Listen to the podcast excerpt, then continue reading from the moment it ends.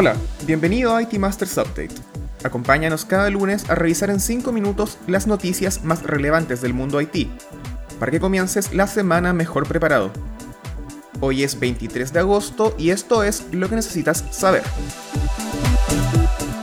Bastante tarde llegó, pero ya podemos celebrar porque México cuenta con una estrategia digital nacional.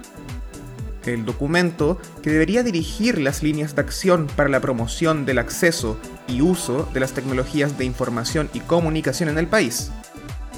Tres años después de comenzado el sexenio, esta hoja de ruta para el desarrollo tecnológico ha despertado no pocas observaciones y objeciones, y algunos analistas cuestionan su utilidad concreta.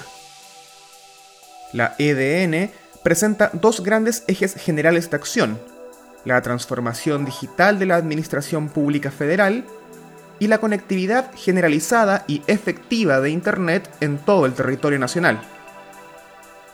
En el documento, Carlos Emiliano Calderón, coordinador de la estrategia digital de la Oficina de la Presidencia de la República, señaló que la EDN se basa en cinco principios rectores.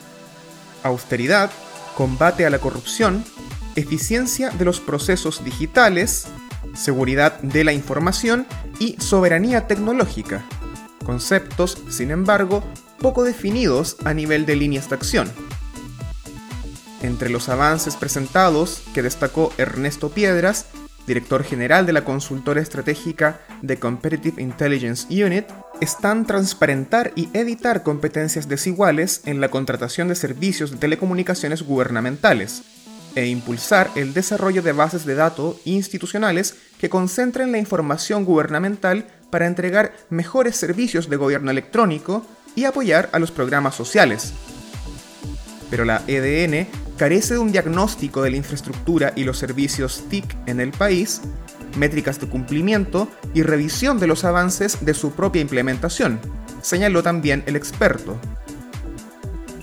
Gerardo Flores, miembro del Instituto del Derecho de las Telecomunicaciones, señaló a Milenio que el documento presentado no define la ruta para mejorar la conectividad, el mayor acceso a los contenidos y la interacción del gobierno con la población.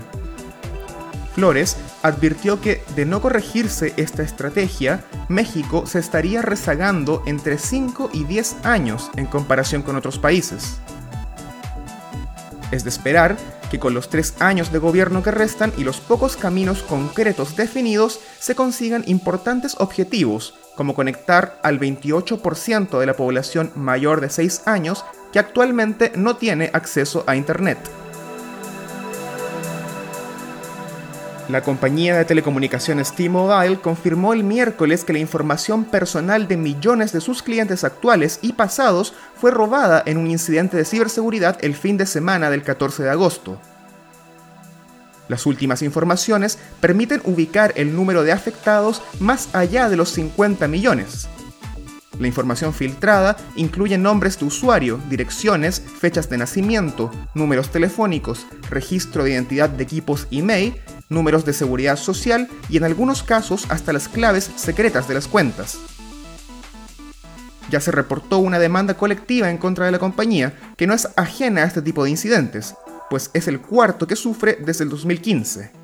De acuerdo con Vice, un agente se encuentra vendiendo la información en la dark web por 6 bitcoins, alrededor de 277 mil dólares. Otra prueba de que la crisis mundial de ciberseguridad está en uno de sus peores momentos. Finalmente, Alestra anunció el jueves un nuevo operador móvil virtual, el primero del país con una oferta de soluciones específica para el sector empresarial. Alestra Móvil operará bajo la red 4G de ATT México y promete integrar aplicaciones profesionales como soluciones verticalizadas por industria, plataformas de misión crítica e inteligencia artificial, soluciones de respaldo en la nube y herramientas de colaboración. Recordemos que durante el segundo trimestre de este año, los operadores móviles virtuales generaron ingresos por 878 millones de pesos, lo que representa un crecimiento interanual de 126%, aunque la participación de este tipo de proveedores llega solo al 1.2% actualmente en México.